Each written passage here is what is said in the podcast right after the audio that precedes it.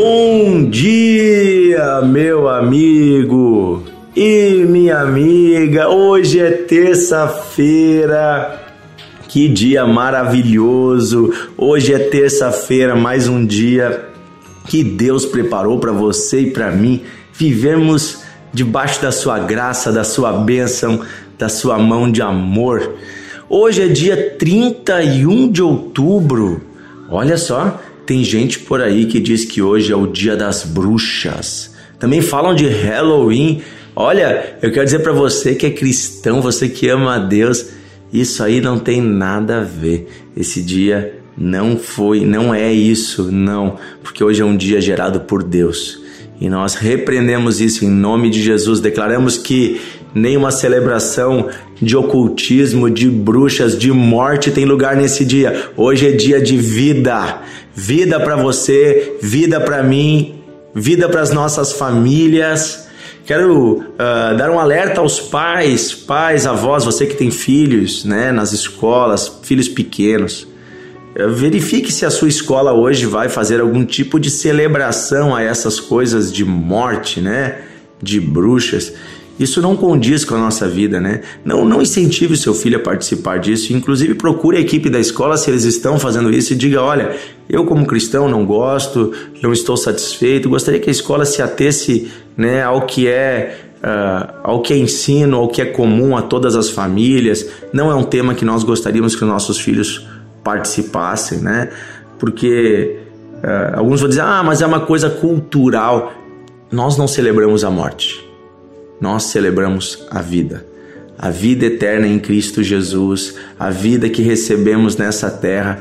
Vamos criar né, um dia para celebrar a vida, então, ao invés de celebrar a morte. Inclusive, eu quero dizer para você que hoje é 31 de outubro, para nós cristãos não é dia, da, dia de morte, dia de bruxa, nem nada disso. Sabe o que, que é hoje?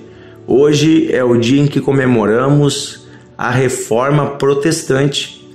É hoje, exatamente hoje, dia 31 de outubro, em, no ano de 1517, o nosso irmão Martinho Lutero, que era um padre, um monge agostiniano, ele fixou nas portas da igreja onde ele era pároco um, um texto com 95 teses, 95 pontos que ele gostaria que a igreja revisasse, reformasse naquilo que estava sendo ensinado popularmente naquela época.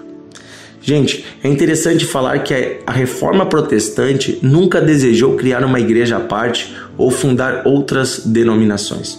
Martinho Lutero, ele era um cristão e como um cristão na época ele era católico e ele não queria sair da Igreja Católica, mas diante de tudo que, que ele propôs, ele foi expulso da igreja, porque naquela época a Igreja Católica não aceitou as suas ideias. Naquela época, para você ter uma ideia, a, a igreja estava extremamente corrompida. Líderes eram extremamente ricos e cobravam, inclusive, do povo para conceder o perdão dos pecados. Havia o ensinamento de que poderia se comprar cartas de indulgência, cartas assinadas pelo Papa, com as quais você pagava um valor por elas e nelas declarava-se que os teus pecados estavam perdoados. Havia uma tabela com o valor dos pecados e dizendo que conforme você pagasse tal valor, você teria tal pecado perdoado. Inclusive era ensinado que você poderia comprar essa carta para pessoas que já morreram, que estariam então no inferno ou no purgatório e poderiam ser tiradas desse lugar de sofrimento e levadas para o céu quando você desse a sua moeda. A, a igreja, alguns líderes da igreja na época estavam se valendo da ignorância popular quanto às escrituras para manipular as pessoas. E é importante dizer que nos dias de hoje, no século 21, ainda há pessoas enganadas por lideranças inescrupulosas que estão ainda hoje mercandejando, vendendo o evangelho de Jesus. Estão cobrando para dar as suas bênçãos cobrando para orar pelos enfermos, cobrando para isso, para aquilo. Jesus disse: De graça recebeste, de graça dai. E o Martinho Lutero ele vai definir no seu ministério, naquilo que vai ser chamado de reforma protestante, cinco pontos que ele diz que são uh, os cinco solas ou cinco somentes. Sola significa somente na língua uh, no latim, né? Então ele diz sola fide, quer dizer somente a fé. Então ele vai estabelecer cinco somentes. Eu quero lembrar desses cinco somentes a partir da leitura de Romanos capítulo 5 com você. Romanos 5, versículo 1 diz assim: Justificados, pois, mediante a fé, temos paz com Deus por meio de nosso Senhor Jesus Cristo, por intermédio de quem obtivemos igualmente acesso pela fé a esta graça na qual estamos firmes e nos gloriamos na esperança da glória de Deus. E não somente isso, mas também nos gloriamos nas tribulações, sabendo que a tribulação produz esperança e a, espera, uh, produz perseverança e a perseverança a experiência, a experiência produz esperança. Ora, a esperança não confunde, porque o amor de Deus é derramado em nosso coração pelo Espírito Santo que nos foi dado. Também o texto nos diz que o, texto nos diz que a salvação é pela graça mediante a fé. Isso não vem de nós, mas é dom de Deus, é presente de Deus, para que ninguém se glorie. Então, Martinho Lutero, contrapondo-se à ideia da época de que você podia comprar a salvação com dinheiro, não necessitando de um arrependimento ou de uma entrega, ele vai lembrar os cristãos de que o preço já foi pago. Ninguém precisa mais pagar de novo pela salvação. Mas a salvação exige arrependimento arrependimento. Isso vai estar escrito lá nas 95 teses. Então ele diz: sola fide, ou seja, somente a fé pode me aproximar de Deus. É pela fé que eu sou salvo. Pela fé, e a fé exige arrependimento. Eu creio que Deus morreu por mim, então eu creio que agora, para ter vida, eu preciso também morrer para os meus pecados.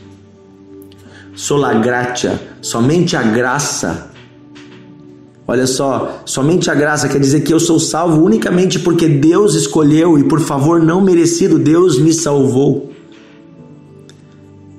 Somente a fé, somente a graça. Terceiro sola é sola escritura.